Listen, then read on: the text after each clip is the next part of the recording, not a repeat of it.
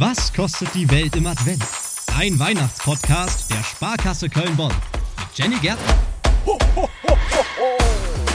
Nie haben wir es so deutlich gemerkt wie in diesem Jahr. Energie ist teuer, Erdgas ist knapp und die Frage, wie kann ich eigentlich Heizkosten sparen, plötzlich allgegenwärtig. Heizungen wurden seltener angestellt, stattdessen lieber mal der Polymer angezogen. Einige haben ihre Fensterdichtungen neu gemacht und ganz ausgefuchste Leute haben einfach mit der Restwärme vom Ofen die Küche geheizt. Das sind alles gute Ideen. Das kann man alles machen. Im Altbau, im Neubau, auf 60 Quadratmetern oder auch auf 80. Bei 8000 da wird's auf jeden Fall schwierig. Wir fragen uns in dieser Folge, was kostet es, den Kölner Dom zu heizen? Es klingt energetisch nach einem Albtraum. Warum? Weil der Kölner Dom natürlich riesig ist. Der ist auch nicht gedämmt. Sanierung auch schwierig. Ich meine, ihr wisst selber, seit dem Bau des Doms gibt es ein Außengerüst. Es wird immer hier und da was gemacht. Aber allein die Größe, ja, der Kölner Dom ist das größte Kirchenbauwerk des Erzbistums. Mit alleine 10.000 Quadratmetern Fensterfläche. 39 Tennisplätze sind das im Vergleich. Dann haben wir noch die Dachfläche.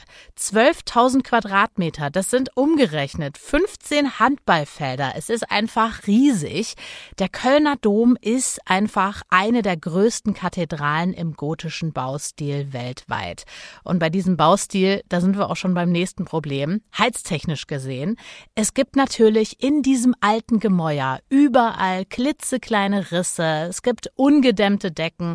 Insgesamt sind es also 407.000 Kubikmeter. Und wenn man jetzt da an Heizkosten denkt, an Energiesparen, wahrscheinlich kriegt man Schweißausbrüche und denkt sich, oh Gott, wie zur Hölle soll ich das hinkriegen? Aber der Domsprecher Markus Friedrich, der ist ziemlich entspannt und hat gegenüber dem Kölner Stadtanzeiger fast schon so ein bisschen angegeben und gesagt, also wir sparen am Dom bereits seit über 700 Jahren Heizenergie. Ich habe mich gefragt, wie kriegt man das denn hin? Wie kann man denn bei so einem Gebäude, wir haben gerade die Zahlen gehört, Heizkosten sparen? Und ich glaube, es ist keine Lösung für euer Zuhause, wenn ihr gerade denkt, hm, vielleicht kann ich mir da was abschauen. Die Lösung ist nämlich ziemlich einfach. Der Dom hat einfach gar keine Heizung. Das macht Energiesparen natürlich leicht, allerdings den Dombesuch im Winter ziemlich kalt. Also Schal, Handschuhe, Mütze, das sollte man auf jeden Fall alles tragen. Eine Klimaanlage für den Sommer gibt's übrigens auch nicht. Aber der Kölner Dom ist im Sommer, vielleicht wart ihr schon mal da, ihr könnt's ansonsten nächstes Jahr mal testen, ein super Ort um sich abzukühlen. So, Jetzt sind wir aber im Winter. Der Kölner Dom ist ganz schön frostig. Und wenn ihr euch fragt, wie kalt eigentlich, ziemlich cool. Es gibt ein digitales Thermometer. Der Dom, der ist ganz smart unterwegs, hat so einen Sensor installiert.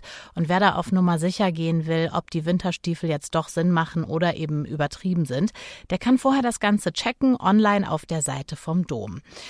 Was natürlich auch krass ist, im Winter ist es teilweise so kalt, dass das Weihwasser im Dom gefrieren kann. Man sieht manchmal so eine richtige Eisschicht oben auf dem Weihwasser drauf. Und es gibt auch dafür einen Trick gegen das Einfrieren. Manchmal kommt dann einfach so ein kleines bisschen Salz mit ins Weihwasserbecken. Aber hey, wer so richtig friert, der kann sich natürlich ganz einfach aufwärmen beim Dombesuch. Einfach rauf, 533 Stufen zu Fuß, bis man oben angekommen ist auf der Aussichtsplattform. Als Belohnung gibt es dann einen super Blick über Köln, über den Rhein, über den Weihnachtsmarkt und warme Füße.